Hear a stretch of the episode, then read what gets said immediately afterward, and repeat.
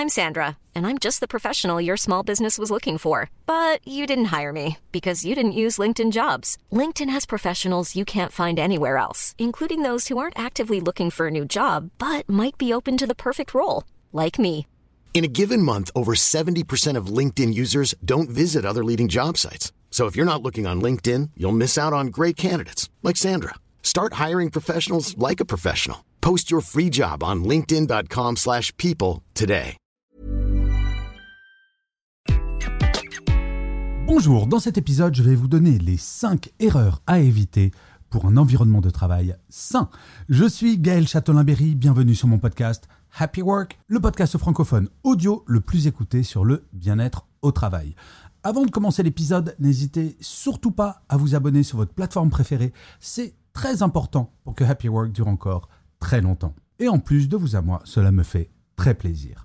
Alors, c'est quoi un environnement de travail Eh bien, c'est un environnement de travail qui va privilégier le bien-être. C'est un environnement de travail où quand vous arrivez au bureau, vous vous dites chouette, je suis au bureau. À la fin des années 90, il y avait même des entreprises, par exemple Google, qui avaient décidé que le bureau, ça devait être mieux qu'à la maison. Eh bien, sans aller jusque-là, il y a peut-être un juste milieu pour que l'environnement de travail ne soit pas toxique et je vais vous donner les 5 pires erreurs pour transformer un environnement de travail en environnement toxique. La première erreur, bien entendu, la plus évidente, c'est de négliger les espaces physiques. Parfois, quand j'arrive dans des entreprises, je peux vous assurer que j'ai le sentiment que les bâtiments n'ont pas été rénovés depuis avant la Deuxième Guerre mondiale. Et certes, toutes les entreprises n'ont pas les moyens de faire des décorations de fou avec des peintures nouvelles toutes les semaines et avec des meubles qui coûtent très très cher. Cependant, il y a sans aucun doute un juste milieu. Arriver dans un espace de travail qui est esthétiquement agréable à voir, c'est véritablement essentiel. Et dans l'environnement physique, comme j'en parlais dans un livre que j'ai écrit il y a deux ans, Le bien-être au travail pour les nuls, il faut prêter attention à la lumière, à la qualité des chaises. Non, toutes les chaises ne peuvent pas être les mêmes pour tout le monde. Une chaise pour quelqu'un qui va peser 40 kg tout mouillé ou quelqu'un qui fait 110 kg, forcément, si on a la même chaise, il y a une des deux personnes qui va être inconfortable. Il faut réfléchir à tous ces éléments et éventuellement en parler avec les salariés pour savoir qu'est-ce qui rendrait mon espace de travail plus agréable. Ne pas négliger non plus dans l'espace physique les espaces de pause.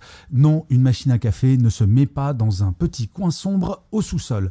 Il faut au contraire privilégier ces espaces de détente non seulement parce que c'est agréable, mais parce qu'en plus cela privilégie les échanges informels et la créativité. La deuxième erreur, c'est de sous-estimer la communication. Oui, chaque service peut et doit communiquer car tout le monde est dans le même bateau.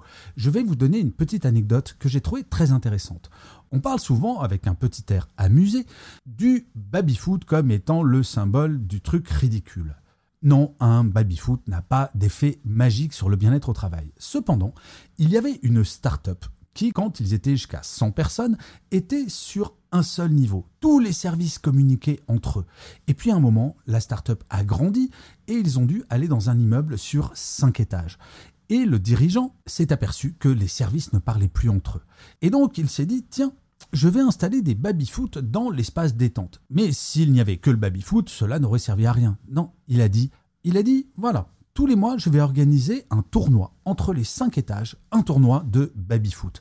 Tous les jours, entre midi et 2 heures, des équipes vont s'affronter et à la fin du mois, une seule équipe de deux personnes va gagner et ces deux personnes gagneront un voyage pour deux personnes pour la destination de leur choix. Je peux vous dire qu'entre midi et 2 heures, tous les étages venaient assister à ce combat de titans autour du baby-foot. Bref, la communication, il faut véritablement y penser, mais pas que la communication à l'intérieur d'un service, celle-là est évidente, mais entre les services. Car chaque service travaille pour un seul et même objectif, l'entreprise en tant que telle. La troisième erreur, ignorer les besoins des salariés. Nous sommes actuellement dans une période où les salariés ont non seulement besoin de s'exprimer, mais surtout doivent savoir qu'ils sont entendus. Alors si vous êtes dirigeant ou dirigeante et que vous écoutez cet épisode, vous allez probablement me dire Non mais Gaël, vous êtes bien gentil, mais on ne peut pas tout donner aux salariés. Vous avez raison, mais si jamais les salariés expriment un besoin et que vous ne pouvez le satisfaire, ce qui est important, c'est de leur expliquer pourquoi vous ne pouvez pas le satisfaire. Écouter les salariés, cela ne veut pas dire dire oui à tout. Cela veut juste dire qu'il y a des échanges pour essayer de trouver des compromis constructifs pour arriver à un bien-être global satisfaisant. Alors, bien entendu, cela se fait au niveau des équipes avec un feedback constructif entre le manager et son équipe et inversement. Mais par contre, ce que j'aime énormément, ce sont les feedbacks remontants faits en numérique où ce sont les salariés tous les mois ou toutes les semaines, comme de plus en plus d'entreprises le font, qui vont répondre à un petit questionnaire pour exprimer leur niveau de satisfaction. Et bien entendu, ces réponses sont anonymes, ce qui libère totalement la parole. Je le répète souvent, la libération de la parole, c'est l'une des clés fondamentales du bien-être au travail. La quatrième erreur, c'est le manque de flexibilité. Par exemple, ne pas mettre de télétravail est aujourd'hui une erreur majeure. Une entreprise qui dirait non mais il faut privilégier le travail collaboratif, donc moi je supprime le télétravail pour le bien des salariés. Eh bien, en l'occurrence, c'est une erreur gigantesque. Quand vous savez que, par exemple, en Ile-de-France, 27% des salariés passent deux heures par jour dans les transports en commun pour aller travailler, vous imaginez, si jamais il n'y a pas de télétravail, le temps perdu de travail pour les salariés. Mais oui, quand on est dans le RER, e le bus ou le métro, on travaille tout de même moins bien que si on était resté tranquille chez soi. Il y a même de plus en plus d'entreprises qui font des accords de présentiel. Ce sont des entreprises qui vont dire, eh bien, la seule obligation, c'est de passer trois jours par mois en présentiel et ces trois jours sont réservés uniquement au travail collaboratif. Et c'est ça la nouvelle démarche qui est véritablement importante. Revenir en arrière sur les accords de télétravail, et je vois quelques entreprises qui le font, je crois que c'est une erreur absolument majeure si l'entreprise non seulement veut être attractive, mais en plus veut être performante. Non, il faut couper court à ce fantasme, nous ne sommes pas plus efficaces en présentiel qu'en distanciel. Juste un petit chiffre pour le rappeler, un salarié en présentiel va passer en moyenne une heure et demie sur ses réseaux sociaux personnels à scroller sur son Insta ou son TikTok et à regarder des vidéos de petits chats sur YouTube. Vous me l'accorderez, en termes de productivité, on a vu mieux. Et la cinquième énorme erreur, et ça, il y a de moins en moins d'entreprises qui font cette erreur, mais tout de même, je tenais à la rappeler. Cette erreur, c'est d'oublier l'importance du bien-être des salariés.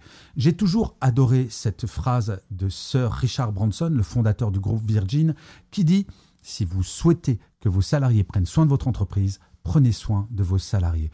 Et il y a plein d'écrits autour de ça, même depuis les origines du capitalisme, notamment Adam Smith, qui au XVIIIe siècle expliquait exactement la même chose. Il ne faut pas croire que parce que je donne un salaire, forcément la personne va bien travailler plus le bien-être augmente, plus la productivité est bonne. Oui, c'est un petit peu cynique, bien entendu, mais s'il y a un intérêt commun, plus j'investis sur le bien-être, plus les salariés vont être productifs, créatifs et loyaux. Eh bien, si les deux parties ont intérêt à cela, pourquoi s'en priver? Le bien-être au travail, et je m'en réjouis, est devenu enfin une problématique centrale dans la stratégie des entreprises, car sans salariés, il n'y a tout simplement pas d'entreprise. Et vous, est-ce que vous travaillez dans un environnement sain dans votre entreprise? Quelles sont les choses qu'il faudrait améliorer? Eh bien, j'adorerais que vous me le disiez en commentaire, quelle que soit la plateforme sur laquelle vous êtes. Tous vos commentaires nourrissent ma réflexion et me permettent d'avoir de nouvelles idées pour de nouveaux épisodes. C'est donc plutôt sympa. Je vous remercie mille fois d'avoir écouté cet épisode de Happy Work ou de l'avoir regardé si vous êtes sur YouTube. N'hésitez pas à partager cet épisode si vous l'avez apprécié. C'est très important pour que Happy Work dure encore très longtemps et en plus de vous à moi, cela me fait très plaisir. Je vous dis rendez-vous à demain et d'ici là, plus que jamais, prenez soin de vous. Salut les amis